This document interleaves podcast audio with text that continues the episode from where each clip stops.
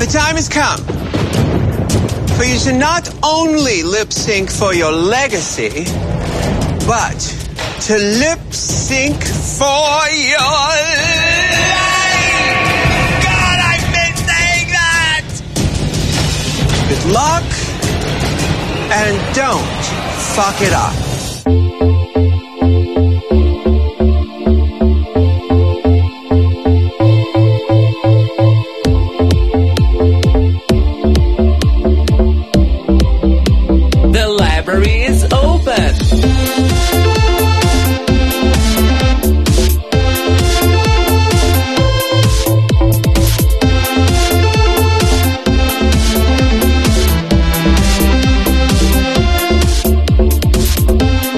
Aquele ditado, né, gente? Vingança é um prato que se come fervendo nesse caso, né? Porque o, o Kisuko ferveu. Estamos começando The Libraries Open número 44 sobre o quinto episódio da segunda temporada de All Stars que se chama Revenge of the Queen. que é um, um episódio que vai entrar nos anais, nos vaginais, nos penianos de Drag Race, com certeza. Eu sou o Rodrigo Cruz. Eu sou o Telo Caetano Eu sou Cairo Braga. e hoje estamos aqui com uma participante muito especial, finalista do Rainha da Virada desse ano de 2016, Nina Fur. Oi, pessoal, quem fala é da Fur, vocês estão no. Não, é no Caramelo Tube dessa vez. e aí, pessoal, tudo bem com vocês? Como que tá esse bafo? Conta aí pra tia. Tá ótimo, gata. E você, como é que tá?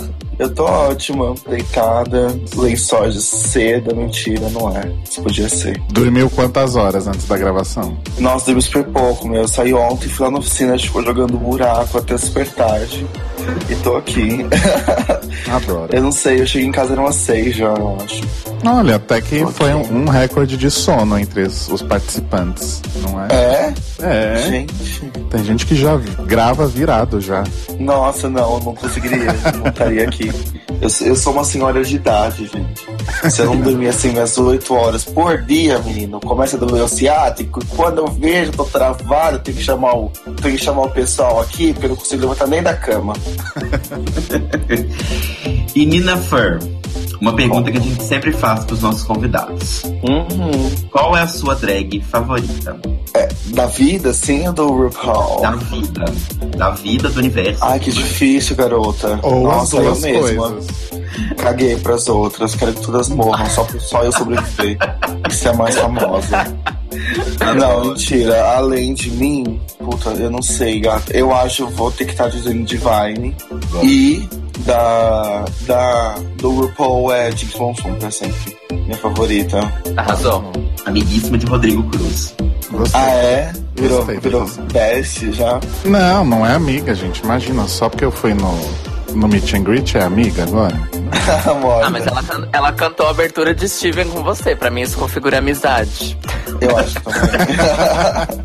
É, faz sentido. Mas sabe, eu, eu era, eu era tão sem noção, assim, que eu gostava tanto da, Jinx, daí, quando ela veio aqui pra, pro Brasil, eu peguei e comprei passagem pro Rio, comprei hotel no Rio, só não comprei entrada pra festa, né? Mas aí eu fui no Rio, aí a gente saiu até um dia antes lá, aí eu vim pra São Paulo, eu vi o show daqui, e eu acho que, assim, juntando São Paulo e Rio, eu não consegui ver metade do show dela. Eu sempre tava no fumódromo. Ou seja, pra que serve? O bicho foi lá, gastou maior dinheiro pra fazer o quê? Pra fumar. Filha da puta, né? É o tipo de coisa que eu faria também, inclusive. Mas foi divertido. Até porque a gente só se encontra nas festas no fumódromo, né, Nina? Gente, mas é, é, é a parte mais, mais divertida de qualquer festa. É onde você consegue de fato conversar com as pessoas. Sim. Antes que o ônibus passe em cima da gente, vamos ler aí os comentários sobre o nosso episódio a respeito de Drag Move Sequels. Wait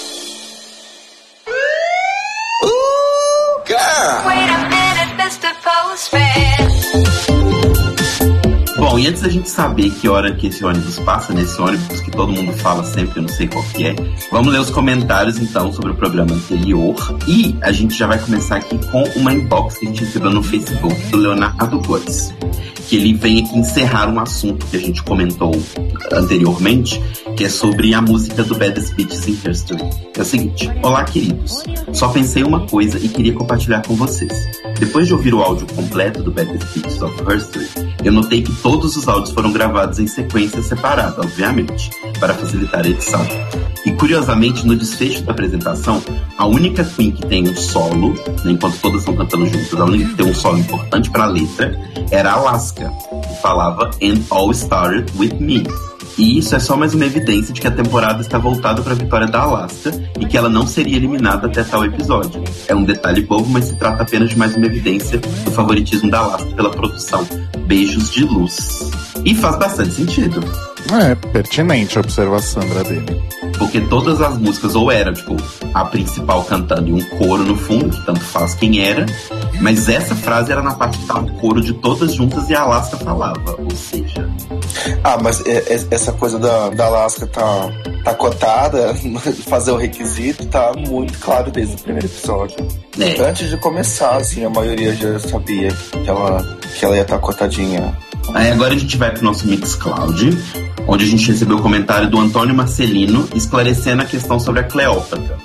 A Cleópatra não era negra, ela não era sequer de família egípcia. A dinastia dela começou com Ptolomeu I, que era grego-macedônio, da corte de Alexandre o Grande. Quando Alexandre invadiu o Egito e anexou aquele império ao seu, com a morte do conquistador, Ptolomeu assumiu. Isso foi 250 anos antes de Cleópatra, e entre Ptolomeu e ela, todos os casamentos da dinastia dos Ptolomeus eram com a nobreza grega ou macedônia, às vezes até entre parentes. Nefertiti era negra, assim como Ramsés, Queops e toda uma dezena de faraós e governantes do Egito, em seus milhares de anos de história. Só os últimos dez governantes são brancos, entre eles a Cleópatra. Antônio, muito obrigado pelo seu comentário. E sim, gente, é, tem sempre essa questão sobre a Cleópatra, mas até onde se sabe, até onde as pesquisas né, apontaram hoje, ela seria branca, no máximo, talvez, uma pele cor de oliva, que é mais comum nas, né, nas pessoas ali do norte do Mediterrâneo. As pesquisas então, do Datafolha, né? É, o Datafolha para isso. Que são sempre certíssimas. Sempre um close e certíssimo. Só uma, uma curiosidade adicional nesse assunto: a Cleópatra foi a última faraó do Egito. Antes do Egito ser anexado ao Império Romano, em parte por culpa dela mesma, por sinal.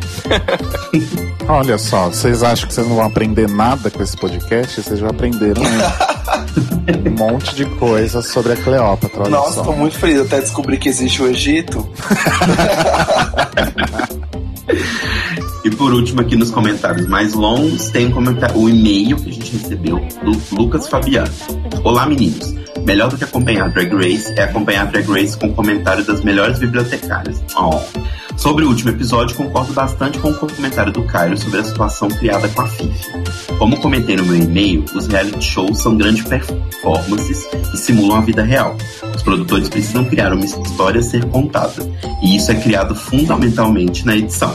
No entanto, continuo com a minha opinião sobre a FIFA. Uma boa drag que evoluiu absurdamente, mas que não tem carisma.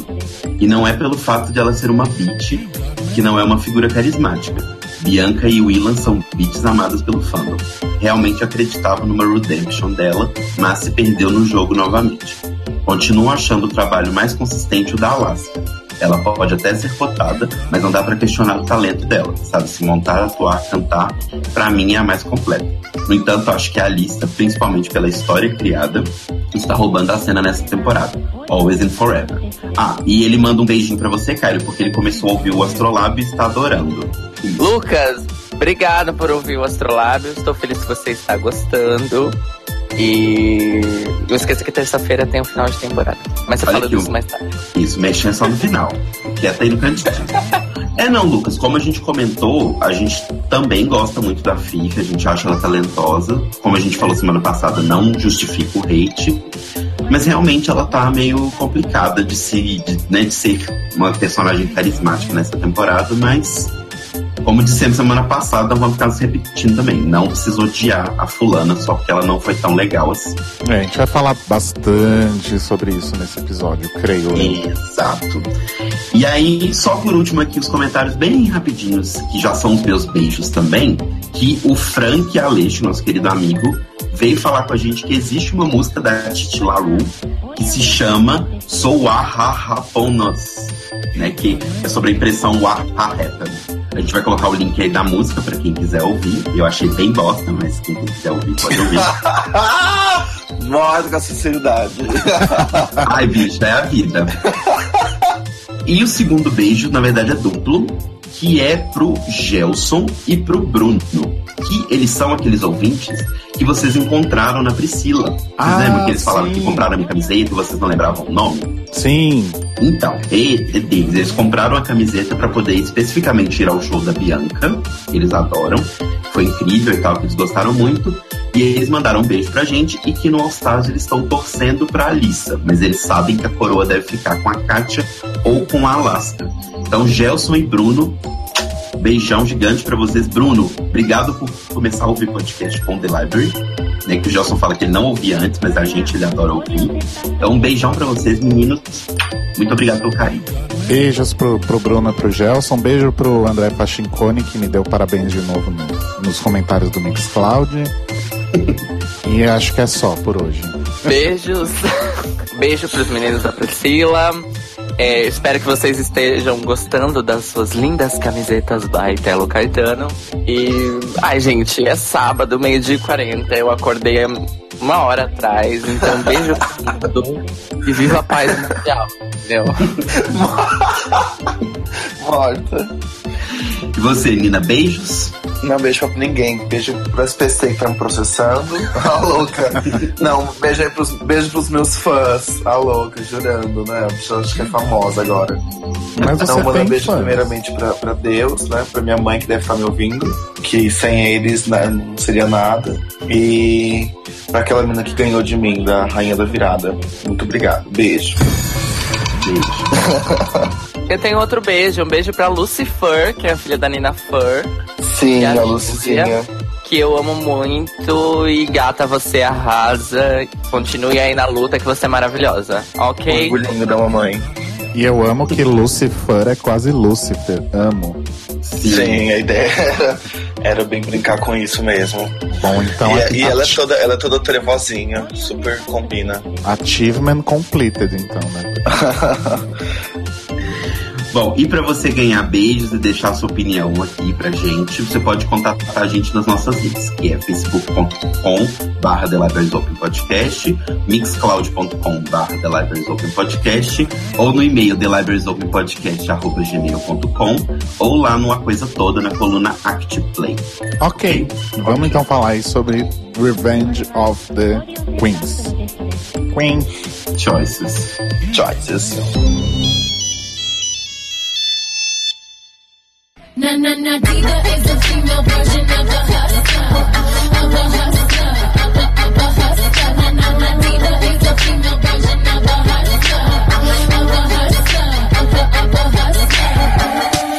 Então, chegou o, esperado momento aí desde o começo da temporada, que a gente já tava esperando que alguma merda ia dar, logo que a Coco recebeu a mensagem no, no, no telão. As quatro queens que estavam lá escondidinhas atrás do espelho entram na workroom fazendo aí o seu look 2 em 1, um, né? Apesar que o da Coco de 2 em 1 um não tinha porra nenhuma, vamos combinar. Exato. A Coco, assim como a Alice, não entendeu a proposta do desafio, né? E aí, acho que todo mundo fez que nem a Detox, né? Enfiou o pé na boca esperando para ver o que, que ia acontecer. E, obviamente, o, o episódio começa com o bafão aí entre a Alissa e a Fifi. Que eu não sei se vocês repararam aí, que ela tava tão transtornada que tava até com o olho vermelho. A Fifi tem uma cara que o tempo todo parece que ela, sei lá, que alguém tá correndo atrás dela. Ela tem uma cara meio de desconfiada o tempo todo. É até meio assustador, na verdade. Inclusive, nas duas situações de discussão entre a Fifi e a Alicia, se vocês querem aprender alguma coisa sobre edição de vídeo e áudio para televisão, assistam várias vezes com um fone de ouvido no volume no máximo que vocês conseguirem e prestem atenção.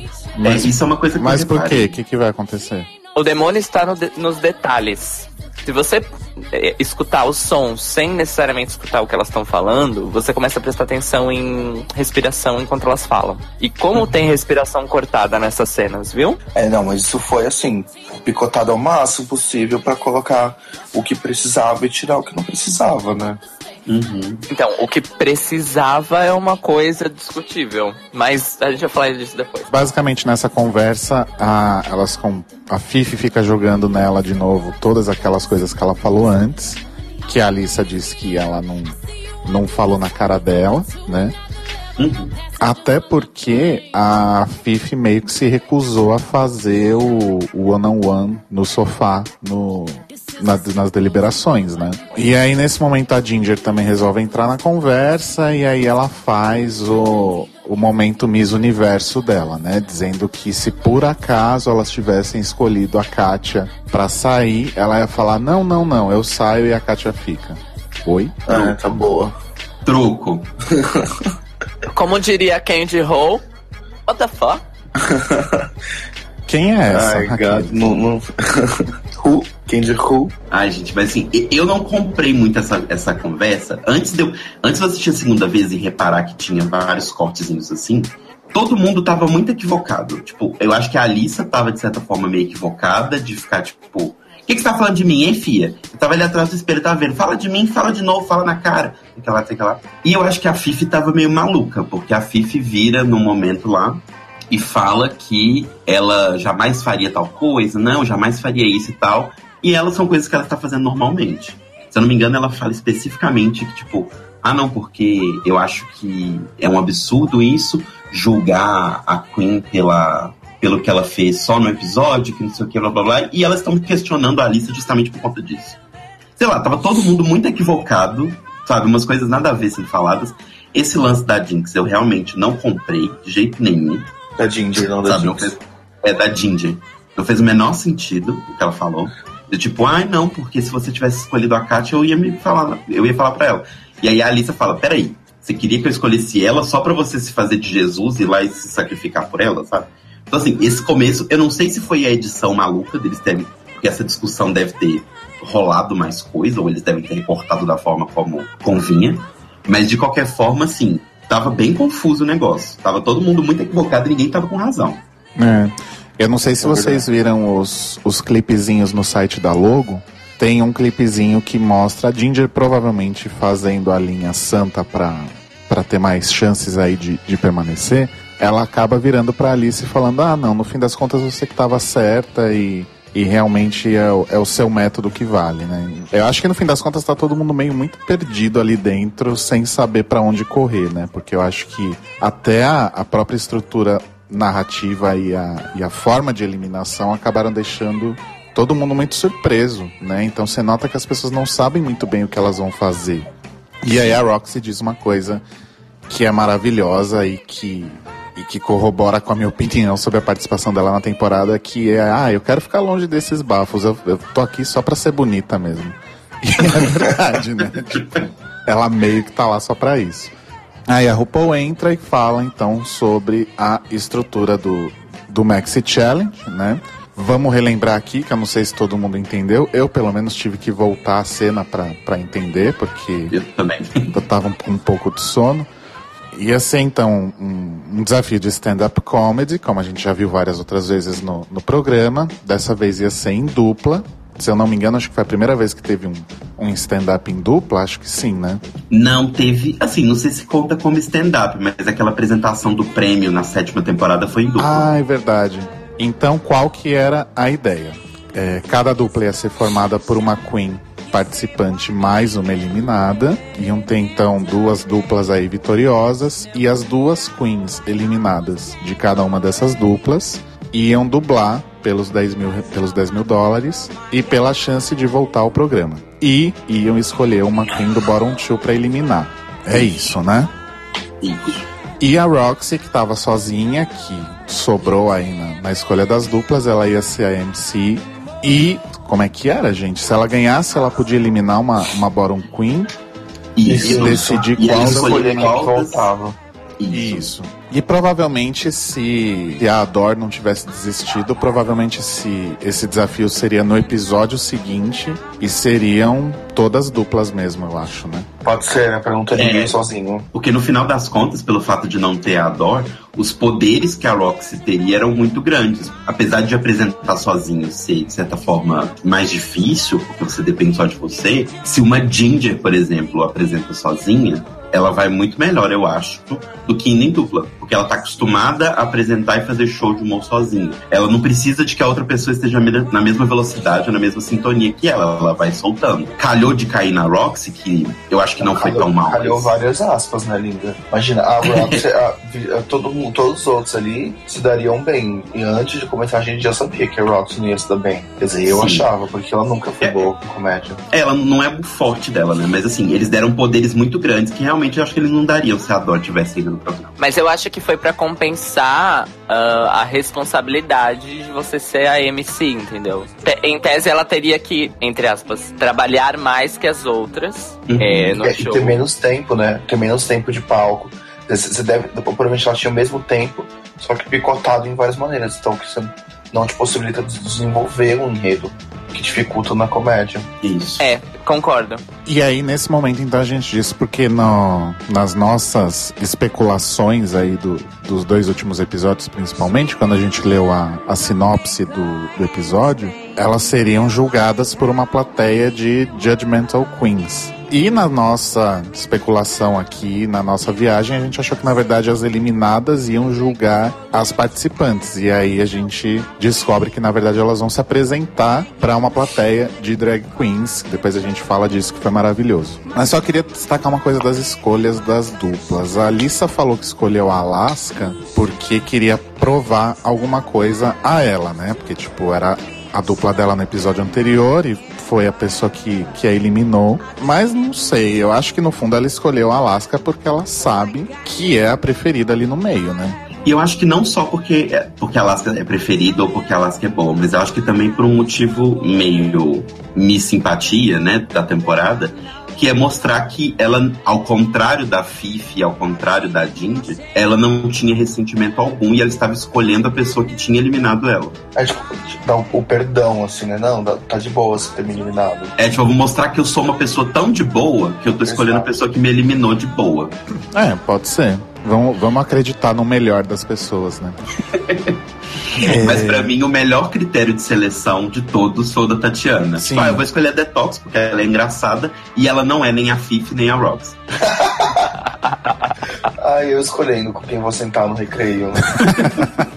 E a Ginger escolheu a Katia, que era a escolha mais óbvia pra ela, é a única amiga dela lá. E a Coco escolheu a Fifi porque aparentemente ela tá ainda com um rancorzinho ali da, da Roxy, né? E porque a Fifi é melhor que a Roxy nessa, nessa, nesse, nesse tipo de prova, vamos ser bem sinceros, né? Aí a gente tem as cenas do, do ensaio, né? Com o Ross Matthews e com a mocinha lá que eu não lembro o nome. Kelsey Peretti. Isso, obrigado, Caio. Eu a amo porque ela faz Brooklyn Nine-Nine e ela é genial em Brooklyn Nine-Nine. Tá. Sou Amy Gothic e dei minha opinião. Choices. Uma coisa que eu queria falar além do desse negócio dos ensaios é que no assim como em toda essa temporada, toda a parte de, de walkthrough é mostrada só nos clipezinhos do site da Logo. Que aliás, fica aí uma dica. Eu acho, posso estar muito errado, que o site da Logo foi liberado para o Brasil. Eu antes eu usava aquela extensãozinha lá, o, o Ola, e agora a extensão não tá ativando. E os anúncios que aparecem antes são anúncios daqui, então não sei. Será que foi liberado? Os clipes são liberados pro mundo inteiro, Ah, mas os tá. episódios não. Ah, entendi. Porque apareceu aquela. Nos anúncios, antes aparecia anúncios locais, né? Americanos. Dessa vez apareceu daquele filme do Tim Burton que vai estrear com legenda em português e tudo mais. Falei, olha, será que liberou? É, é porque eles, eu acho que eles mudaram de protocolo de anúncios. É, porque eu vi o pessoal Esse- que faz o que fazia o hip dos episódios direto do site da Logo comentando as mudanças no código do player. Então acho que isso também faz parte. Bom, mas voltando, por- só pra explicar uma coisa que aconteceu. Quando a- elas estão preparando lá o- os, os textos delas, Coco fala pra, pra Fifi delas brincarem com aquelas coisas dos defeitos e tal. E uma das coisas que ela fala, daquele negócio das. A, a Fifi, na verdade, já começa se defendendo, falando que ela não tem muitas faces, que isso foi uma coisa da Alissa falando, não sei o quê. Por que, que ela fala isso? Porque no walkthrough, quando a Coco vai explicar o que, que elas vão fazer, ela fala pra, pra RuPaul que elas vão brincar com essas coisas, com essa coisa, por exemplo, da Fifi ter muitas caras. E aí a Fifi já fica puta, né? Então por isso que no episódio mesmo, ela já começa se defendendo em relação a isso, sabe? Uhum. E outra coisa que tem no walkthrough também, que é constrangedor, muito constrangedor, é no walkthrough com a, com a Roxy, que a RuPaul passa o tempo inteiro falando sobre a plástica que a Roxy fez no nariz. E a Roxy Nossa. constrangidíssima, tipo, ah, é sim, é, eu fiz, tal, com uma cara do tipo, ai, jura que você vai me fazer falar disso? E a RuPaul insistindo, foi bem constrangedor, assim, mas, enfim. Que chato, isso. ainda bem que cortaram isso. E isso tá no site da logo todo? Tá, tá tudo nos clipezinhos no site da Logo. Eu vou dar uma olhada depois. Foi bem constrangedor. E eu não tinha reparado que ela tinha. Bom, também quem fica reparando esse. Bom, tem gente que repara, né? Eu não tinha notado também, não. Não, eu achei interessante nessa coisa, inclusive, continuando de Coco e Fifi, delas tent, da, da Coco meio que tentando trazer a Fifi pra realidade, né? Do tipo, filha, concentra aqui, aqui é que tá acontecendo, para de prestar atenção na, na, na Alissa, em todas essas coisas que estão te incomodando, porque assim, você vai rodar. E a Fifi tava realmente, sei lá, fora dela, né? Ela não tava realmente bem. Ela, eu senti ela tão perturbada nesse episódio como eu sentia a Ador no segundo. Acho que a Tatiana falou alguma coisa a respeito disso também no confessionário, não? Acho que foi, na verdade, a Alissa, eu acho, lá pra frente, que fala que a, a Fifi tá tão preocupada nessa história de redenção, nessa história de que ela precisa ser, se mostrar uma pessoa melhor, de que ela precisa corrigir os erros que foram feitos na quarta temporada, que eu acho que muitas vezes, tudo bem que a gente sempre falou aqui que tem uma ajudinha da edição, né? Mas eu acho que às vezes ela esquece que ela não precisa forçar tanto. Ela já percebeu que ela mudou enquanto pessoa. Ela já é uma pessoa melhor do que ela era na quarta temporada. Então não precisa ficar preocupada demais. É só ela ser natural, porque as coisas vão acontecer, sabe? Uhum. É, e isso atrapalha até ela conseguir essa, de fato, redenção que ela tava buscando. Porque ela não, não fica focada, sabe? Tipo, ela perde, perde a linha de raciocínio ali e quando ela vê, ela tá fazendo a mesma coisa. Só porque ela quer ainda um, um objetivo. Ai, sei lá. Ai, a Fifi é muito doida, gente. Eu tava revendo aqui. Ela, no começo, tem sinais visíveis que ela tava chorando ali Sim, quando ela sim. conversava com, com a Alissa. E a gente não vê ela chorando, né? No, Exato. É, então. Isso rolaram teorias de que a produção teria chamado a Fifi pra conversar e a Fifi teria dito que queria sair do programa, que não estava achando legal a forma como as coisas estavam sendo feitas, porque eles trouxeram as outras queens lá e ficaram incitando aquela discussão toda, a discussão da Alissa com a Fifi, né, aquela Uhum. E ela tava chateada e ela saiu, ela comentou que queria sair do programa, ela falou isso no Twitter dela, gente, tem, a gente pode colocar uma, uma lista aqui que, que saiu em alguns sites, né, com todos os tweets da Fifi traduzidos e tal. Mas aí ela, tipo, ela fala que ela realmente teve essa discussão com a produção, que ela não queria fazer isso e tal, e que a produção ainda assim insistiu e conseguiu tirar meio que leite de pedra pra conseguir construir a, a narrativa. Só que a minha questão é, ela tava tão preocupada nisso, que eu e a Nina falamos de parecer bem, de não parecer uma pessoa escrota, que nesse desespero dela, nessa ansiedade, ela acabou dando material pra produção usar e transformar ela justamente na louca que ela não queria ser. Eu acho que ansiedade, inclusive, é a palavra certíssima aí pra definir. Aliás, falando aí em, em edição e, e como e a, e a influência da produção no, no, no que acontece, a gente vê aí dois momentos bem forçados, né? O primeiro foi justamente quando a Fifi chama a Alissa pra conversar, né? Que já é no, no dia seguinte, tal, quando elas estão desmontadas. Que a Alissa fala pra Fifi justamente que ela não quer ser acusada de, de jogar as pessoas embaixo do tal ônibus, sendo que era exatamente o isso. famoso ônibus. Sendo que era exatamente isso que as pessoas da quarta temporada falavam que a Fifi fazia. E aí a Fifi fala um negócio que me deixou meio assim, tipo, ela fala que numa conversa com a Alaska, a Alaska até concordou que a Sharon jogou a Fifi embaixo do ônibus na quarta temporada. Quando? O que eu fiquei sabendo é, durante a, a temporada da Sharon e da, da Fifi, o que rolava também foi tipo a mesma coisa que a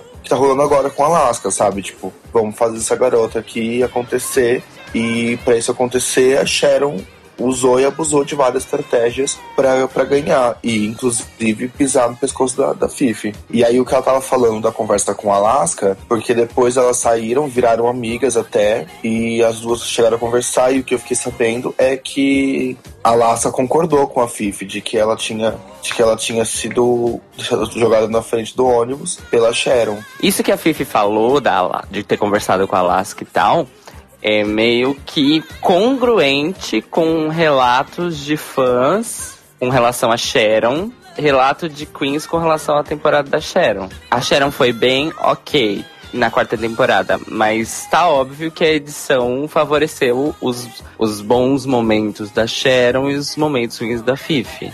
É, porque eles precisavam, na verdade, daquela historinha de, sabe, a excluída, a, a diferente, a coitada. E aí eles aproveitaram isso pra criar um enredo legal pra temporada. É exatamente isso.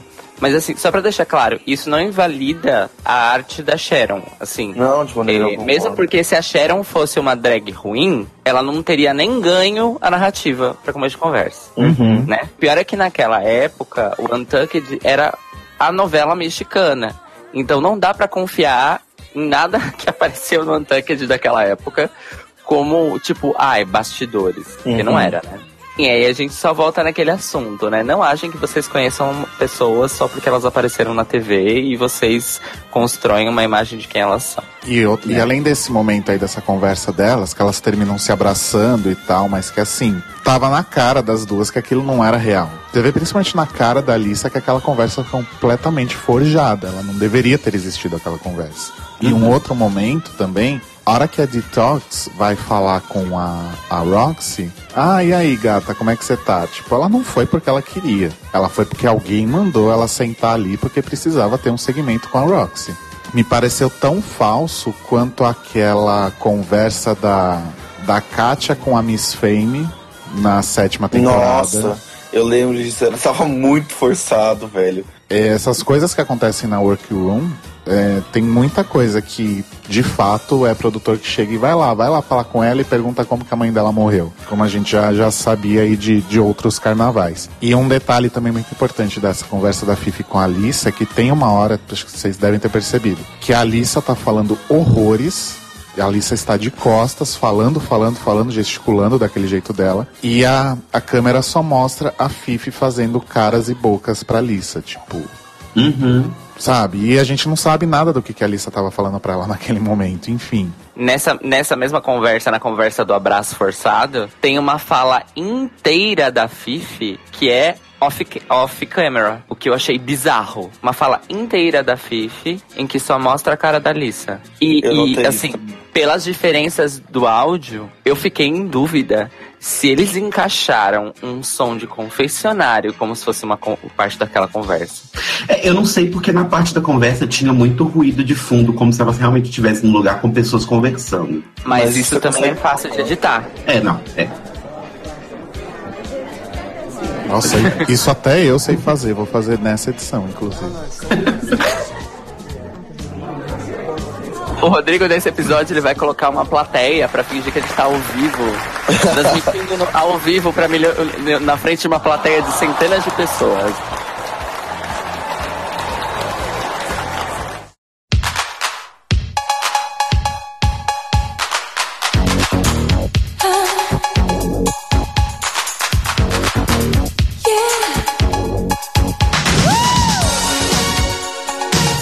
Vamos pro Maxi Challenge. Acho que a primeira coisa que a gente tem que falar é sobre a plateia maravilhosa que tava ali, né? Sim. Sim, melhor plateia. Eu já vou começar com uma, gente, que a hora que eu vi lá, eu não acreditei. E demorou um pouquinho pra eu perceber quem era.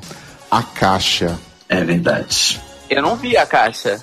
Oito anos depois, Não. sete anos depois, oito, não a né? Caixa Davis, a Caixa. A Caixa, a Caixa... Ah, Aquela a que caiu. Não, a Caixa Lembro, Davis também tava, dela, mas a, a que me deixou mais surpresa foi a, a Caixa. Workshop lá também, que eu amei. Pork Chop também tava. Choque Chop que não estava engolindo nada, né? Não. Sim, ela tava com uma cara de quem comeu não gostou. Então, Mas também com a quantidade absurda de piada de gordo... piadas gordofóbicas ia ser difícil Sim. a Pork Chop gostar, Tem né? uma hora que a mostra a Jaden Dior, tipo, fa- fazendo uma cara de. Ela falou isso mesmo? Uhum. Mas, mas isso é, mas isso eles mostraram na, na hora de ir pro comercial, eles mostraram que era essa cara que ela tinha feito pra piada da Kátia sobre a, a Ginger ser gorda.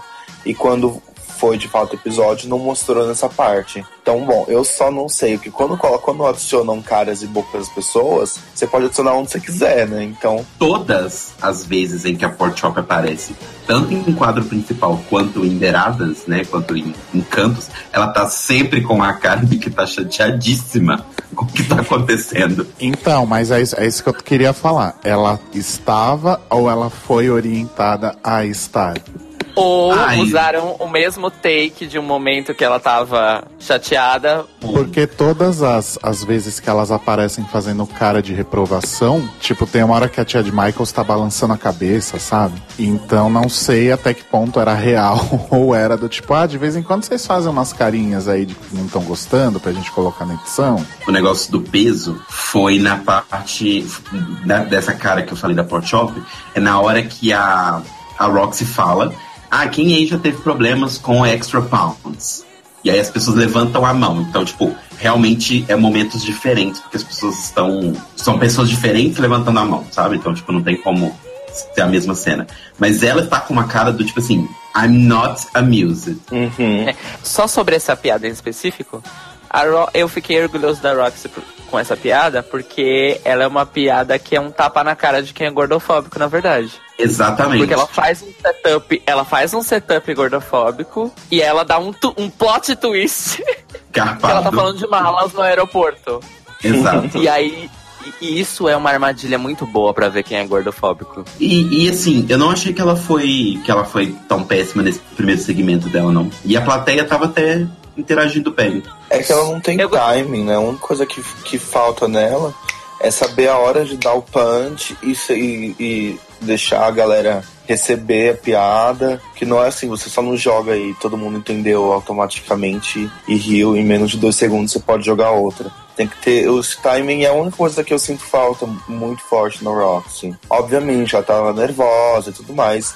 E isso acontece. Se ela, se ela continuar a fazer algum tipo de exercício de comédia, eu acho que ela consegue fazer uma rotina de, de comédia de boa, porque a única coisa que eu senti muita falta era timing nela. É. Outra pessoa da plateia que eu amei ver, e ela apareceu bastante em vários cortes, que é a Nicole Page Brooks from Atlanta, Georgia. Ah, é verdade, já tá mesmo a carinha, gente. É pessoa maravilhosa. Inclusive, a primeira vez que ela aparece, a primeira vez que a câmera passa por ela, ela olha pra câmera, do tipo, olha, eu tô aqui. Maravilhosa! Mas aí, só pra matar E- quem tava na plateia, a gente teve também as duas maravilhosas que eu amo, Kelly Mantle e Laganja Estranja. A gente teve Mariah, Sonic, Jessica Wilde, Gia Gunn, Trinity, Mônica Beverly Hills, Vivian Piney, Jara Sofia, Madame LaQueer, que eu também fiquei muito surpreso, Alexis Mateu, maravilhosa, Mystique, Vivacious e Digley.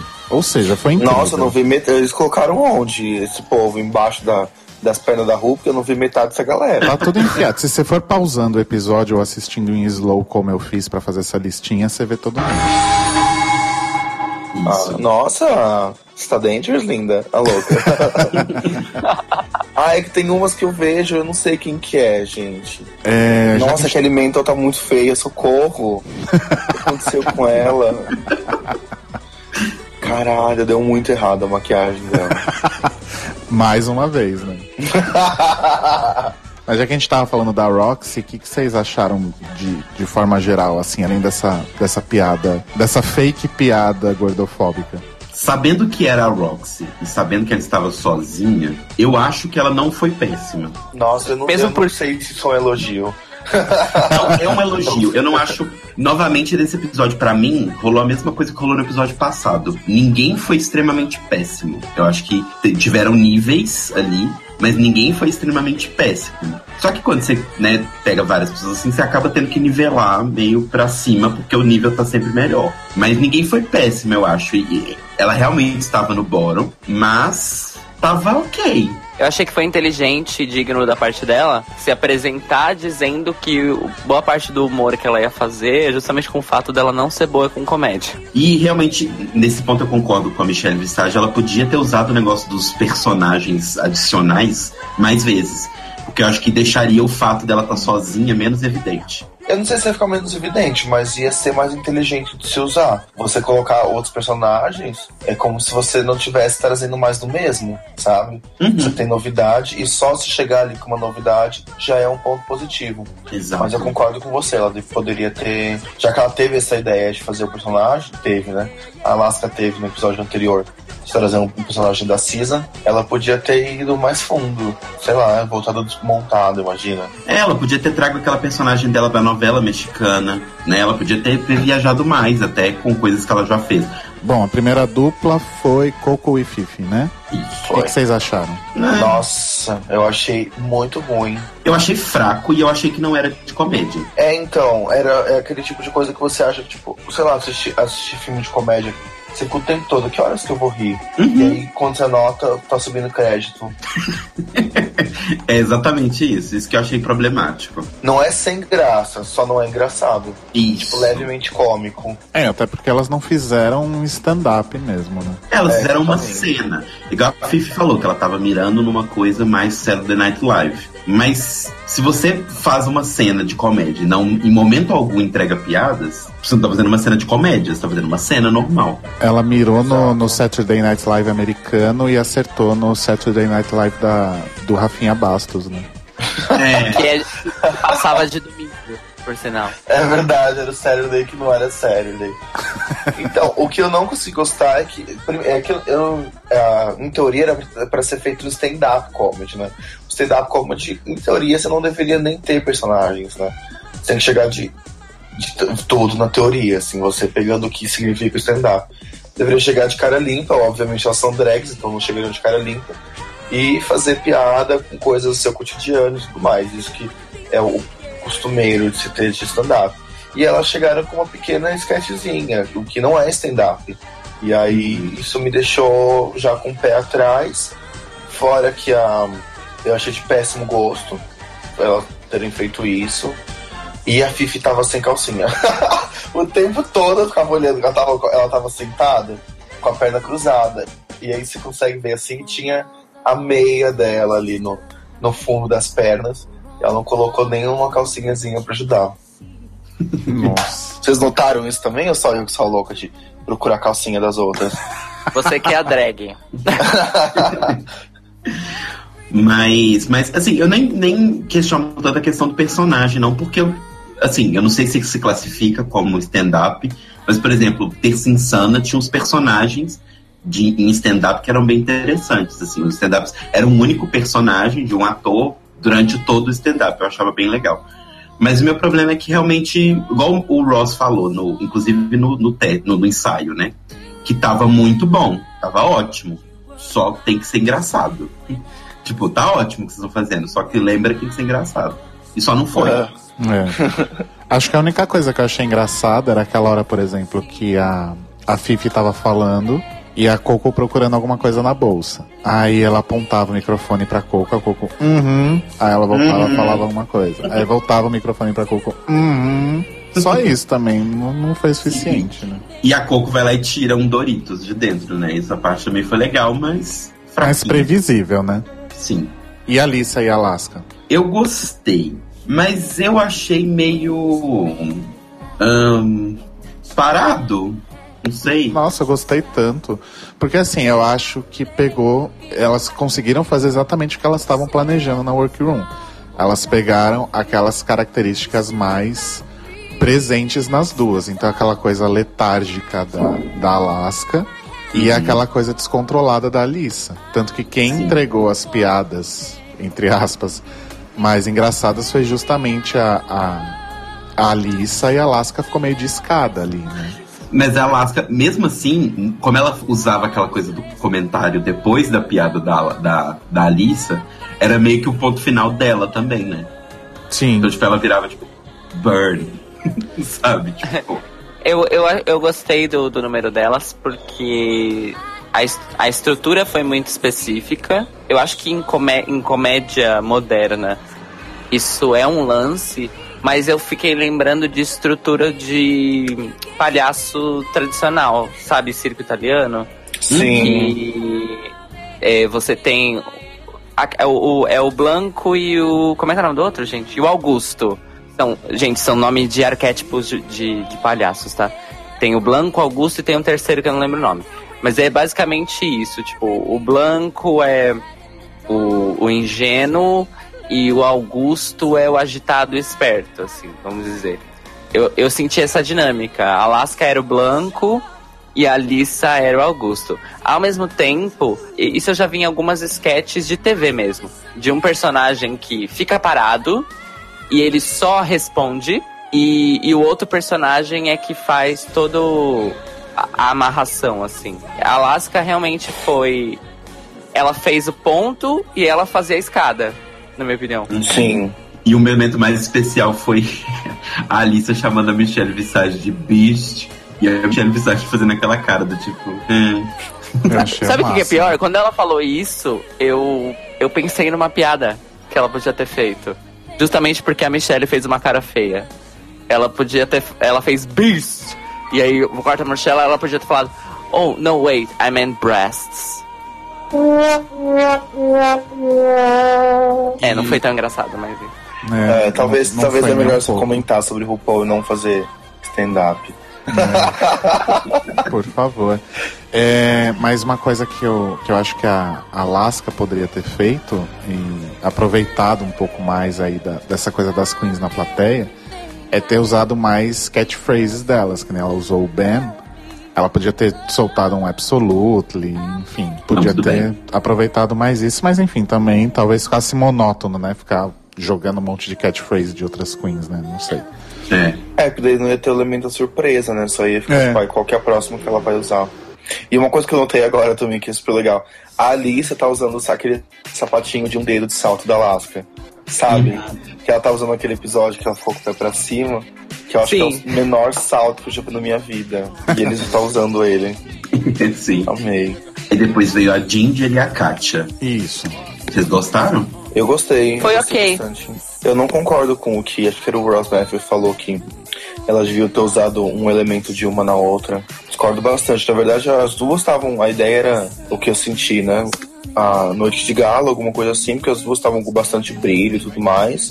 Só que monocromáticas em, em cada uma no, no seu tom, assim. Mas eu achei muito bom. É, Cada uma até no seu estilo, né? Uma bem Ah, exatamente. assim. Quem fez esse comentário, eu achei o ó, porque em nenhum momento isso foi indicado como uma regra do desafio, vamos dizer assim. É, então, e foi, e foi o que usaram mais pra legitimar, digamos assim, o, o trabalho delas. Uma, uma dúvida, vocês acharam que na edição ficou rapidinho demais o número delas? Pareceu que foi tão curto. O que eu senti, eu esqueci de comentar, gente, na hora que a gente tava comentando da Alaska e da Lisa, o que eu senti é, rolou uma edição, assim, chaves na parte de Alaska e Alissa com relação a reações. É, que são, são as, as reações mais engraçadas, assim. Todo mundo mais, mais se gargalhando, né? Não, tipo, foi for... E o pior é que assim, na primeira vez que eu assisti, eu já falei, gente, como tá forçado isso? Parece aquelas risadas eletrônicas do Chaves. Porque, tipo assim, a Alaska ou a Alissa, elas falavam uma sílaba qualquer, cortava pra RuPaul morrendo de rir, alguém da plateia batendo palma, tipo, what the fuck? É, e aí tem pouquíssimas cenas que tá mostrando a plateia e a Alaska ao mesmo tempo. E nessa cena tá todo mundo parado. Pois tipo, é. sem, sem se cagar de rir. É, Detox e, e Tatiana. Amei. Amei, Amei. mereceram ganhar, sim. Que eu acho que a Detox, apesar disso não estar sendo tão mostrado, ela tá muito no nível da Alaska, assim, em termos de. Sim. Eu tô cada episódio mais impressionado com É, ela. em termos de desempenho, eu acho que ela tá no, mesmo nível, assim. E eu tô muito surpreso cada vez mais com a Tati. Mais uma vez eu relembro que eu vi show dela e achei uma bosta e agora eu tô achando ela maravilhosa. O que eu achei mais sensacional foi. Tipo, as piadas eu acho que elas foram muito bem colocadas. E elas souberam escutar as críticas que foram feitas no ensaio, que é, vocês estão muito é, monotom e vocês estão entregando muito rápido as piadas. Vai um pouco mais lento dá um pouco mais de ênfase no que é mais engraçado. E elas mudaram justamente isso e ficou perfeito. Tipo, a melhor piada de todas foi a da Tati, porque também foi uma piada meio surpresa, tipo a da Roxy com o peso da mala, que ela falou, tipo, ah, eu preciso te contar uma coisa, um segredo e tal. Todo mundo achou que ela ia falar de novo, tipo, o negócio que ela tem pau, que ela é homem. E ela vira e fala, tipo, eu usava aparelho, voz grossa? Eu achei isso genial. Isso foi, tipo, realmente a melhor parte do negócio todo. Então eu achei muito top. E eu achei bom ter terminado assim o, o número. A Detox a gente já sabia que a Detox é boa de comédia é, e de caricatura. Mas a Tatiana tá me surpreendendo, gente. É o segundo momento ótimo de comédia nela. É, uma coisa que eu senti, na verdade, da Tati, e eu sou muito fã dela, então não é uma crítica. Ela tem essa, essa tal personagem que ela usa às vezes pra fazer comédia, que é muito engraçada, que ela usou pra fazer o- os dois Net Games, é, que é a Britney que ela fez, ela fez a Ariana e tá fazendo esse, esse personagem agora, que é, sabe, aquela garotinha burra, loira e engraçadinha, sabe? Vocês notaram semelhanças na, na, na- nas características dela nos dois Net Games e agora? Sim, concordo. E assim, se funciona, continua. Claro, não, não tô falando pra ela mudar. Mas eu acho ela muito engraçada. Principalmente quando ela tá, tá fazendo essa- essas caras e bocas de muito burra, que combina muito bem com ela.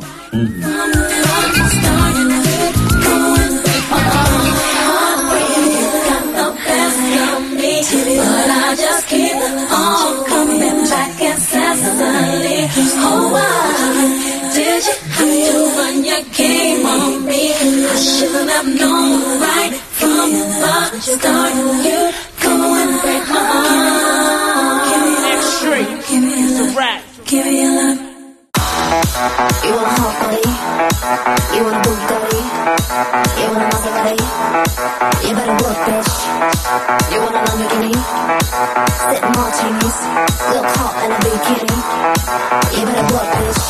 Vamos para as deliberações então. Então as duplas vencedoras foram Alaska e Alissa e Detox e Tati. Então Alissa e Tati foram o top 2. Katia ficou safe e Roxy e Fifi foram pro, pro bottom 2, que significa que Coco e Ginger vão embora de uma vez por todas, já vão tarde. Aí nas deliberações, é, acontece aquele momento um pouco constrangedor também que a Alissa faz uma brincadeira dizendo que se ela tivesse no bottom two, ela imploraria pela vitória. E aí a Fifi já acha que foi um, um ataque direto a ela e fala que ela não, não é do tipo que implora. Né? Hum, Já começa por aí. Daí a, a Alissa fala pra, pra elas que vai manter o, o mesmo critério dela, né? Baseado no, no desempenho todo, não só do episódio, bibibi, bobobó. E quando a Fifi vai conversar com a Tati, ela faz de novo aqueles comentários do tipo, ai, mas a Detox não foi bem mesmo, né? Tipo, a gente tenta ajudar a Fifi, mas ela não deixa, porque qual a necessidade de falar aquilo, sabe? Ainda que isso tenha sido completamente descontextualizado da conversa completa delas, por que ela foi atacar a performance da dupla da pessoa que pode eliminá-la, sabe? Quer dizer, é que ela tá fazendo esse- essa. É igual você falou, assim, a gente tenta ajudar e a gente se esforça. Só que parece que ela não quer, porque assim, ninguém pegou a voz dela e, e- e falou, sabe? Ela falou tudo que tava ali na edição. Então, eu, eu tava pensando sobre isso quando eu tava assistindo. É, quando elas criaram essas, essa pseudo-regra de vamos, que é o que começou o atrito entre a Alissa e a Fifi, que elas, elas criaram essa regra. Na verdade, ninguém pôs, ninguém falou que deveria ser assim. Elas só foram com o fluxo e falaram: não, então quem tomou as piores críticas na passarela, a gente vai mandar embora. Só que é exatamente essa que é a pegada. É não. Quem escolhe que, que vai tirar é aquela que tá no, no top. E aí já começa a, a cair todo o discurso da Fifi, porque o que ela tá mais puta com a Alissa é por ela não ter seguido esse parâmetro criado entre elas de eliminação. Só que não existe esse parâmetro, tá entendendo o que eu tô falando? Faz Aham. sentido? sim. Total. E aí já começa a cair por terra. Então todo, a, a briga, na verdade, começa por uma coisa que nem devia ter começado. Porque não tinha regra nenhuma. né? A ideia era justamente essa. Cada um seguiu o, o que acredita. E É. aqui, de novo, nessa, nessa deliberação, acontece a mesma coisa. Elas estão querendo seguir essa regra, só que não existe essa regra. Não tem por que criar essa regra. É, o que me irrita muito é que, assim, como o Rodrigo falou no, no episódio passado, não faz sentido esse negócio de- dela ficar puta, porque, gente, esse contrato dizendo que essa regra valia tudo não foi assinado em momento algum com sangue de ninguém, sabe? Uhum. E nesse episódio, de novo, acontece a mesma coisa, sabe? Bom, mas aí também talvez a produção tenha entrado e falado pra fazer isso. Mas em nenhum momento chegaram, quer dizer, pra gente chega essa informação que era obrigatório ter o one-on-one ali. Uhum. Porque eu, eu concordo, se eu, se eu soubesse quem eu vou mandar embora, eu não vou querer ficar ouvindo elas. Talvez eu ouviria pra não parecer que foi tão injusto assim. Mas, sei lá, também não era obrigado, sabe? E também a gente não vamos ser ingênuos, né? Quando no primeiro episódio da temporada, acho que foi a Alaska que falou, é, eu vou querer conversar com as meninas uma a uma. Uhum. Isso não foi uma ideia dela. Os produtores disseram, então, vocês Sim. vão fazer isso. Mas até porque tinha espaço ali certinho, com câmera Exato. E tinha um sofá sobrando, iluminado. Exato, e nossa, quem trabalha com produção sabe o tanto tempo que é só pegar uma câmera e colocar ali, mas esse negócio leva um tempo, colocar a luz certa leva um tempo. Não é assim, ah, ó, tá aqui, vamos fazer. Não, foi bem pensado. E aí a gente vai então pro lip sync de Alissa e Tati. A gente comentou outras vezes que parecia que os lip syncs dessa temporada estavam meio que, que sem vontade, né? E acho que o jogo virou, não é? Principalmente porque esse era For Your Life também, né? Sim. É. O que, que vocês acharam? Eu amei primeiro os figurinos, porque eu achei que elas estavam uma coisa meio sombra e luz, inimigas. É. E tava, Eu achei com- tava semelhante, Eu achei- lindo. Eu achei complementar Isso. Eu gostei da música, porque eu adoro essa música da Rienes. Acharam um pendrive. Shut up and drive. E. Ah, eu achei muito legal, gente. Assim, achei justo, inclusive, a Tati ter. Porque, assim, apesar das duas terem ganho, a Tati ganhou primeiro. Achei justo, porque a Alissa tava bem ok e ela só fez os momentos da Alissa, que é se jogar no chão e abrir as pernas, enfiar o salto no couro cabeludo e essas coisas, sabe? Eu acho que nessa música ela usou isso melhor do que na música da semana passada. Não, beleza. Ela pode até ter usado. Da mas é semana retrasada. retrasada, Mas eu desculpa. senti, não, mas eu, eu senti algum- alguns momentos, um específico, que a Alissa foi fazer, jogar uma perna lá pra cima e ela terminava o movimento no chão. Eu não senti que ela queria terminar aquele movimento no chão. Você sabe de que momento que eu tô falando? Sei, sei. Eu acho que não deu muito certo e ela- que sabe go with the flow. Porque na hora que eu comecei a assistir, eu falei, caramba, como que a Alicia tá errando um movimento que pra ela deve ser muito bom. Pra mim, eu não consigo nem fazer nem perto disso. Mas pra ela deveria ser básico. E ela terminou no chão e eu pensei, não, ela não queria isso.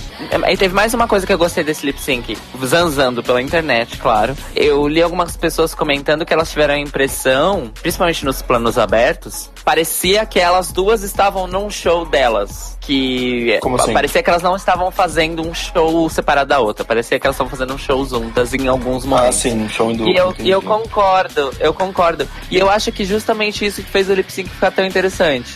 E também a maquiagem das duas estava muito bonita. Nossa, a Tati fazia muito tempo que ela não ficava tão, tão magnífica assim. E a Alissa, obviamente, tá sempre, tá sempre muito perfeita. Eu achei esse lip sync da, da temporada um dos melhores.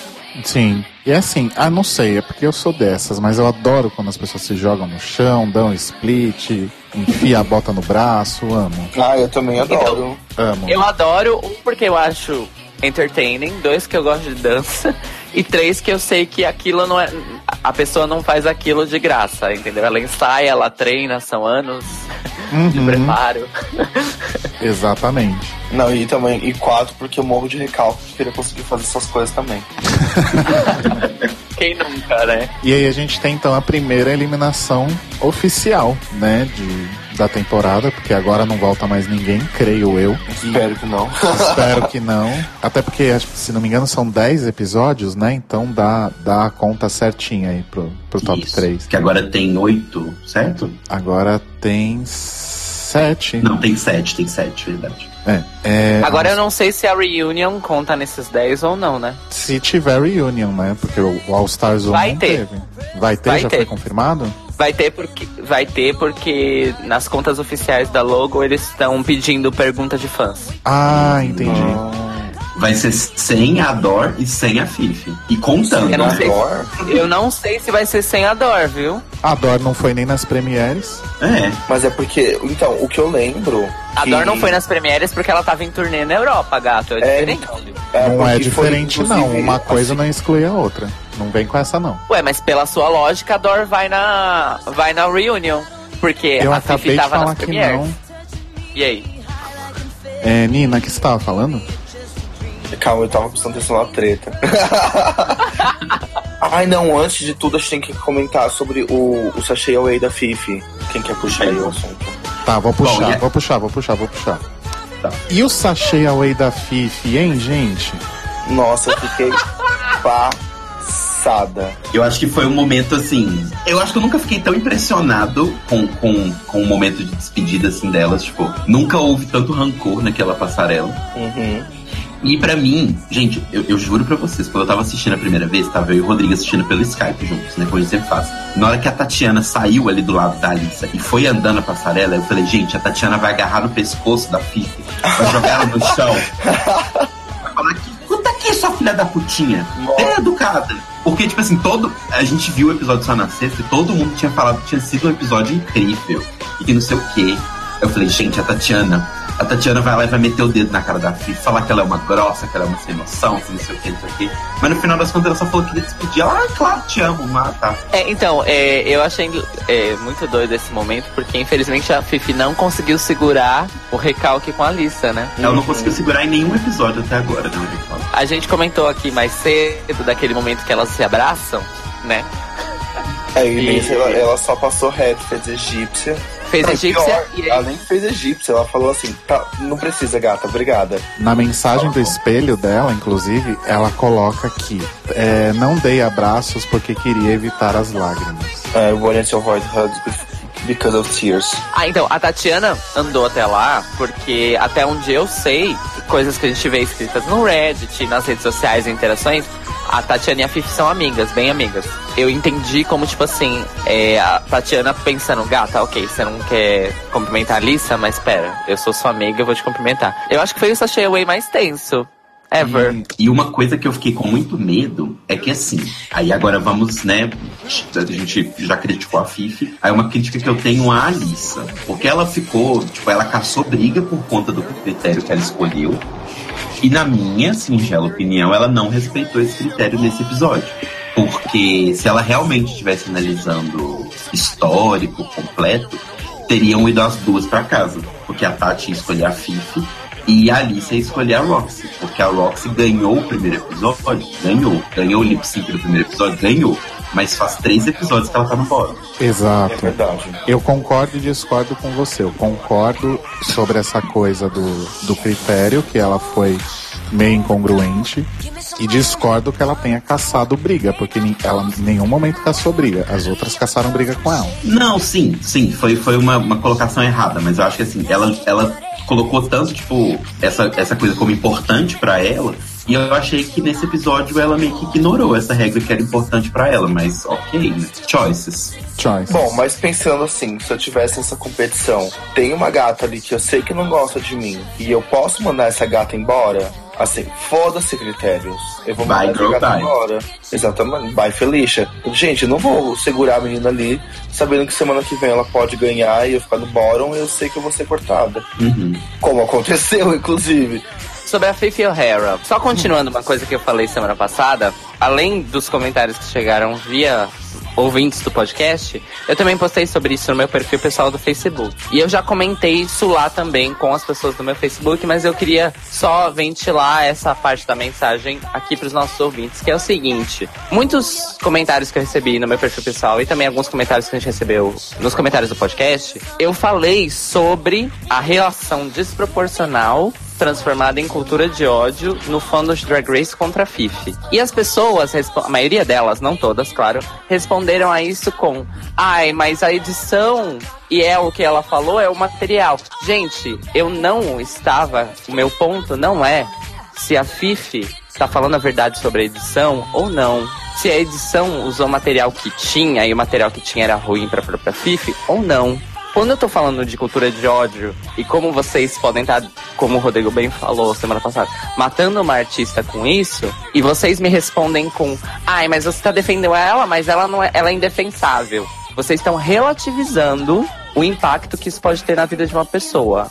Ela receber tanto ódio gratuito por pessoas que simplesmente não a conhecem não sabem quem ela é. E a gente sabe muito bem o que significa relativizar ódio contra uma pessoa ou alguns grupos de pessoas. Não é mesmo, querida comunidade LGBT que escuta esse podcast? Então, tomem vergonha na cara de vocês, no jeito que vocês estão, vocês estão discursando e pesando as coisas aí. Eu tava falando de cultura de ódio não estava questionando se o que a Fifi falou é verdade ou não, porque isso não importa a partir do momento que a reação é 100% desproporcional. Justamente porque a gente não, nunca vai saber o que é verdade ou não, baseado nas informações que a gente tem. A não ser que alguém de vocês faça a verdade tour de Drag Race. Converse com a RuPaul, com as mais de 100 pessoas da equipe, com todas as participantes e com a Fifi. Até lá, a gente não vai saber o que é verdade, o que é verdade de verdade e o que não é. Mas as reações que a gente está tendo, infelizmente, essas são verdadeiras e elas sim é que podem causar algum tipo de impacto negativo na vida da Fifi, enquanto pessoa. Então, não relativizem isso, tá? Melhorem. É que a gente não tá defendendo ela dentro do programa, gente. Entende isso? Pelo amor de Deus, a gente ser burra, sabe? Tipo, faz um pouco de interpretação de texto. A gente não tá defendendo ninguém dentro do programa. A gente só tá falando que não é certo você falar que vai jogar ácido na cara de uma pessoa, sabe? o que não é certo em, em situação alguma, seja ela, seja ela uma pessoa chata ou legal, sabe? Você não deve fazer isso, ponto. É, o que, o que eu tenho sentido na internet, e isso assim, desde o começo, é, da, isso em, em relação a RuPaul, é que as pessoas tomam o programa como religião, como o- algo intangível e a- a- acima de todos, e que nos manda e nos desmanda. E não é assim, gente. É um programa de televisão feito por produtores, por pessoas pensando por uma marca e para uma marca. E as pessoas levam isso muito, muito, muito a sério. Isso já aconteceu antes. A gente já teve Queen como a Ma- Magnolia Crawford, que por conta da- do, do ódio gerado na internet, parou de fazer drag, desistiu disso. Tem dificuldade até o- de, de achar emprego por conta disso, porque as pessoas atacam ela o dia todo. É um programa de televisão. Sim. Pelo amor de Deus. É tipo você. E eu, eu ouvi, vi ameaças de morte pra Fifi, porque as pessoas não gostaram de como ela foi no programa. É muito bizarro isso. Isso que tá acontecendo. E como, como falaram, ninguém tá defendendo, falando, não, ela devia ganhar, ela devia ir pro top 3. Mas a gente tá defendendo ela como pessoa, como ser humano, porque por trás de toda uma maquiagem de uma drag tem uma- um ser humaninho ali. Chega em casa limpa e tem que arcar com o que ouviu durante a noite toda, sabe? Então é muito foda quando as pessoas pegam pra Cristo uma Queen baseada no, no programa, porque a vida pessoal dela vai ser danificada por conta disso, igual o Cairo disse. E tem outra coisa, né? Nessa relativização que, que as pessoas estão fazendo, elas estão jogando a culpa na Fifi. Uhum. E, e, mais uma vez, vamos fazer um jogo do reconhecimento. Culpabilização de vítima, né, gente? Exato. Vocês reconhecem isso também, comunidade LGBT? Mas é, é muito problemático quando a gente pega um, pega um, um item cultural, qualquer coisa assim, e transforma isso em algo, como posso dizer, até celestial, sabe? Algo acima de todos. Aquela função da nossa vida é viver por isso. E, e qualquer tipo de, de obsessão compulsiva, assim, por qualquer coisa é negativa. E o, o RuPaul não, não fica de lado. Mas é muito problemático e as pessoas estão pirando nisso e levando muito a sério. Gente, é igual a Alice fala, na- como que ela faz? It's not personal, it's. Pelo amor de Deus, é um monte de homem vestido de mulher. E as pessoas estão querendo matar essas pessoas. Uma coisa que me deixa um pouco mais tranquilo, se você entra no, no Instagram, na, na fanpage e tal, você vê que existe um, um balanço aí entre as declarações de ódio e as declarações de apoio. Eu não sei se ela tá deletando algum comentário mais pesado, mas aí já é um problema dela, enfim. Uma opção dela, na verdade, né? A página é dela, porra. Mas enfim, tem um, um equilíbrio aí entre declarações de ódio, do tipo, ah, você já tinha que ter saído antes e por aí vai, não sei o quê. E elogios, gente, gente pedindo a, que ela mantenha o 365 dias de drag. Tem um post na, na fanpage que foi feito há, há duas horas atrás do, do, do momento em que a gente tá gravando, ou seja, meio-dia do sábado, que ela fala que as pessoas deveriam, em vez de usar esse todo esse tempo e esforço para ficar criticando ela e odiando ela, deviam se preocupar com, com assuntos reais e não com um, um programa de drag queens, né? Tipo, que as prioridades das pessoas realmente estão um pouco desvirtuadas e esse que é o principal problema. Né? Eu só realmente espero que esse negócio acabe, sabe? Que parem de perseguir ela e que ela tenha tempo e paz pra poder decidir o que ela vai fazer com a vida dela e com a carreira dela e que ela realmente continue, porque ela tá aí há quase, né, mais de um ano desde que ela saiu do negócio, mas ela tá aí provando pra gente há bastante tempo que ela é muito boa e que ela tá se especializando cada vez mais na área dela e que ela merece estar onde ela tá, sabe? Ela não é alguém que é ruim de trabalho e que só ganha fama com polêmicas. Não, ela é uma pessoa talentosa e tomara que ela não desista disso, né? Por causa de pessoas escrotas. Eu estando no lugar dela, eu não teria, eu não teria aguentado, não. Teria fechado conta de Instagram, de Facebook, comprado uma casa no meio do mato e morar lá e deixar a barba crescer, sabe? Porque é, já é muito ruim quando a gente. Isso, como, como o Caio tava falando, a comunidade LGBT deveria saber muito bem. Porque já é muito chato, muito ruim quando a gente tá andando na rua e pela maneira que a gente é e que a gente se comporta, a gente sofre agressões verbais. Você imagina isso acontecer todos os dias da sua vida. No lugar onde você deveria se sentir seguro, é no Exato. lugar onde só quem gosta de você, teoricamente, te segue, né? Que é o Exatamente. Instagram, seu Facebook. E de que certa, fo- e que certa forma faz parte do seu ganha-pão, né, gente?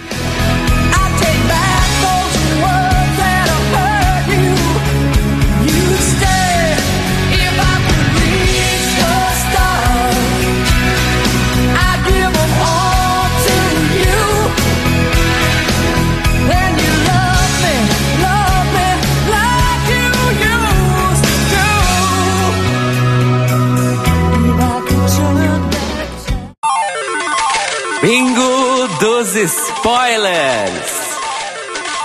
O bingo dos spoilers hoje, como eu te disse semana passada, a, a dificuldade é real. Daqui pra frente, porque várias informações que a gente tinha estão sendo jogadas no- pela janela. É, mas hoje eu vou começar diferente. Eu vou começar com um flop, que é um flop muito engraçado e é um flop que eu peguei em homenagem ao nosso querido Rodrigo. Ai, lá Rodrigo Cruz. Pois é, naquela nossa tabela, na tabela furada da Wikipédia, a Kelly Mental seria eliminada do episódio de hoje. Olha, Olha só. só que loucura. Olha só. De certa forma foi, né? Bom, numa coisa a tabela tava certa, a Kelly Mental aparece nesse episódio. A tabela foi muito boa de achar que a Kelly Mental duraria até o quinto episódio, né, gente? Mas enfim, flop. Agora vamos pros bingos. O bingo de hoje, ele é um bingo complexo. Eu vou explicar por quê. Eu já vinha falando aqui algumas semanas, de uma maneira leve, de que existia a teoria de que, de que uma Queen iria retornar, nós não sabíamos como nem porquê. Semana passada a gente descobriu como, e hoje a gente descobriu por quê. Uma das coisas que ninguém tinha falado. Então calma. Queens vão retornar. Isso aconteceu, então é um. Bingo! Pois é. Ok. A segunda parte da informação é: em nenhum lugar, nenhum mesmo, nem mesmo Rubisor, que era a fonte mais completa, vamos dizer assim, dos spoilers, tinha previsto que retornariam duas queens. Tchan tchan tchan.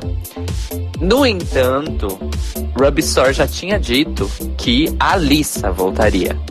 Então isso é um Bingo! Bingo! Exato. Então, esse é o de bingo que a gente tem hoje. Boatos. Boatos que rolaram antes e que não foram confirmados é. A própria FIFA, inclusive, ajudou esse boato a, a se fortalecer. Porque ela chegou a dizer que ela sairia, a gente comentou mais cedo do programa, por conta própria. Porque ela teve uma briga com os produtores lá, ano passado, durante as filmagens. E ela acabou deixando, dando a entender nessa semana de que Inclusive ela disse isso. Ou eu saio ou vou ser eliminada. Acabou sendo eliminada. Porém, isso aí eu vou indicar pra vocês a entrevista que a Fifi deu na Vulture. É, a gente vai deixar o link aqui, eu recomendo que vocês leiam a entrevista, porque é uma entrevista muito boa. Em que ela comenta é, ipso facto o que aconteceu no sentido de que quais foram as orientações dos produtores, não só para ela, mas para as outras queens lá no, na workroom, em determinadas situações. E ela chama, me chamou muito a atenção, principalmente, que ela disse que do jeito que ficou no episódio, aquele momento inicial em que ela tá falando e aí acende o espelho, ela disse que definitivamente não foi assim que aquilo aconteceu. Então eu recomendo para vocês lerem essa entrevista que tem alguns potenciais spoilers que vai ficar para próximos episódios, na verdade. Mas o bingo foi esse. É, só queria fazer um comentário rápido. É, no, no canal da Wall Presents no YouTube, toda semana tem o videozinho de eliminação, né? De, de behind the scenes, na verdade, com a, a Queen eliminada arrumando as coisas para ir embora. É, que na verdade era algo do Untucked da, da sétima e da oitava temporada, acabou indo pro canal da Wall. E não tem vídeo da Fifi arrumando as coisas para ir embora. Eita. Ela fez o, o, do- o The Final Lap, né? Que é o, o antigo Watcha Packing, que é a, a Michelle fazendo uma entrevista rapidinha e tal, e, e correu tudo bem. Mas não tem vídeo dela arrumando as coisas pra ir embora, não. Mas costuma sair quanto tempo depois do episódio? No dia seguinte, Então já era pra ter saído, né? já era pra ter Sim. saído. Sim. Só complementando essa informação, assistam Total Recall dessa semana também, da Katia. O, o link vai estar aqui na descrição. Sim. E, mas deixa eu fazer uma pergunta pra vocês. Vocês acham que existe a possibilidade de que com, com essa questão da Dor, com a questão da FIV, que assim, a gente não pode negar também que isso dá audiência pro programa, né? Então, não, não é como se a produção odiasse esse tipo de treta, porque eles podem manipular isso pra ter audiência. Mas vocês acham que essas mudanças de última hora que acontecem por conta das, dessas decisões das queens, vocês acham que eles podem tornar o contrato com as próximas participantes um pouco mais rígido e talvez ter mais mão de ferro em cima do programa? Principalmente que- depois dessa temporada de sentido? All Stars?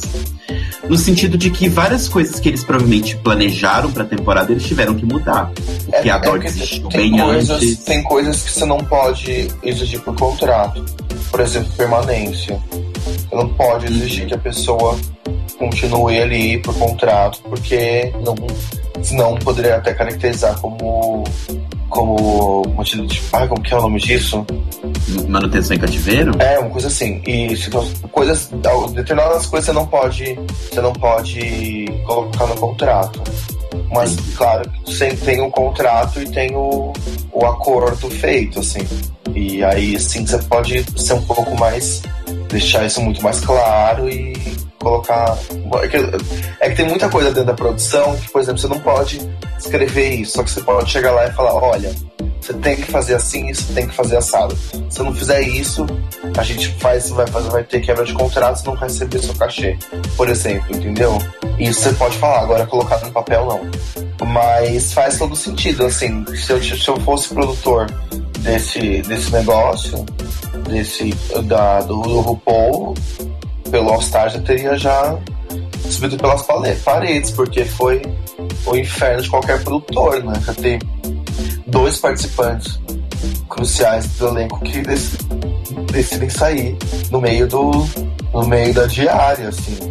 E aí Sim. você correr com isso não deve ter sido fácil. Tanto que eu acho que essa prova de hoje só foi colocada para voltar as duas por conta da, da garotinha que saiu, da Dor, né? Isso, como eu tinha dito mais cedo, provavelmente teria sido o episódio que vem e uma só voltaria. Uhum. E aí voltou duas por conta da, da ter saído mais cedo. Porque isso é um inferno na vida de uma, de uma produção. Você tem, tipo, 100 pessoas trabalhando ali pra determinada coisa acontecer. Aí vem um evento, que é uma bicha que não gostou do rolê. Sair, você tem que mudar absolutamente tudo. Todo o roteiro tem que ser reestruturado pra aquilo poder encaixar no seu prazo e tudo mais. Eu acho que também Pode tem a falar. questão de que numa temporada normal, em que são pessoas lá na- pela primeira vez e entre aspas desconhecidas, pelo menos na televisão, deve ser uma coisa bem mais é, rígida, né? Eu acho que no caso do All Stars, tipo, elas já passaram por lá, já fizeram fama no programa. Então acho que elas mesmas se sentem meio que no direito de quebrar algumas regras, assim, ainda que contratuais, não sei. É, porque da- eu, o que- que eu acho é que, por exemplo, quando você tá. Quando você vai se inscrever pro RuPaul, você tem que já assinar o contrato previamente, porque o direito de uso de imagem do seu vídeo de inscrição você já tem que ceder pra, pra, pra logo. E no caso do All Stars, com certeza não é da mesma maneira. Provavelmente cada uma deve ter levado advogado para poder conseguir o contrato que melhor beneficiasse cada um. Então deve ter sido contratos individuais assinados depois de já terem conversado e tudo mais. Diferente de quando você está se inscrevendo, que antes de você conseguir qualquer chance de. Antes de ter chance de entrar, você tem que assinar um contrato. Então é isso aí, as nossas considerações super importantes, relevantes para a humanidade sobre o Revenge of the Queens. Ninguém poderia passar sem saber o que a gente acha. E Nina, Oi. muito obrigado por estar aqui com a gente nesse sábado maravilhoso, por ter dormido só três horas, a Luca. Obrigado a vocês por terem me chamado. É sempre um prazer ajudar vocês e participar do, do, do programa. Ai, arrasou muito. Adoramos. Obrigado por atender a minha ligação, te acordando. Eu até deixei o celular no alto para poder acordar, porque eu sabia que no despertador não ia acontecer. E Nina, faz seu merchan aí. Aproveita que esse é seu momento de descolar muitos Meu contratos momento. milionários. Ai, que sonho! Gente, queria pedir pra todo mundo me, sei lá, no Face, manda umas mensagens, fala que me ama, que eu sou muito chuchu carente. me adiciona lá no Facebook, é, facebook.com.br NinaFurDrag, ou só joga NinaFur, todo mundo sabe como funcionam essas coisas. Me segue no, no, no, é o nome desse garoto? No Instagram. É o Trocate, T-R-O-C-A-T-I. E vem aqui em casa tomar um café comigo. A gente tá convidado pro café também? Por favor, que sonho. Vou até me montar pra servir esse café. Então a gente se prepara aí pro próximo episódio que se chama Ai, gente, eu acabei de ler o nome e já esqueci. é, Dragfish Tank. Ai, Deus, obrigado. Cairo Braga. Você que, é uma pessoa, você que é uma pessoa tão inteligente e ligada aí na- no mundo televisivo da- e das artes e do audiovisual, assim, uma fonte de saber e conhecimento, explica pra gente o que que é um fish tank. Então, é um fish tank é um termo do mundo corporativo. Desculpa, gorfei um pouco na minha boca.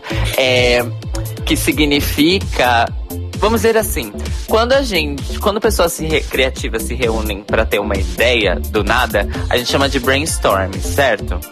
Certo. E normalmente, quando esse grupo de pessoas estabelece um, um lugar, né, para isso acontecer dentro das áreas criativas, a gente chama esse lugar de think tank.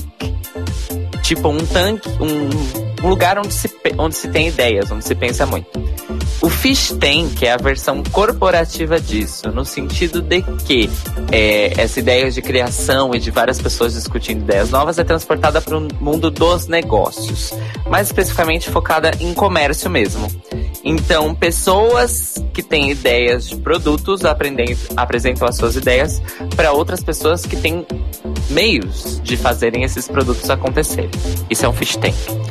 E com relação à TV, existe um programa de TV, que obviamente é um reality de competição, chamado Shark Tank.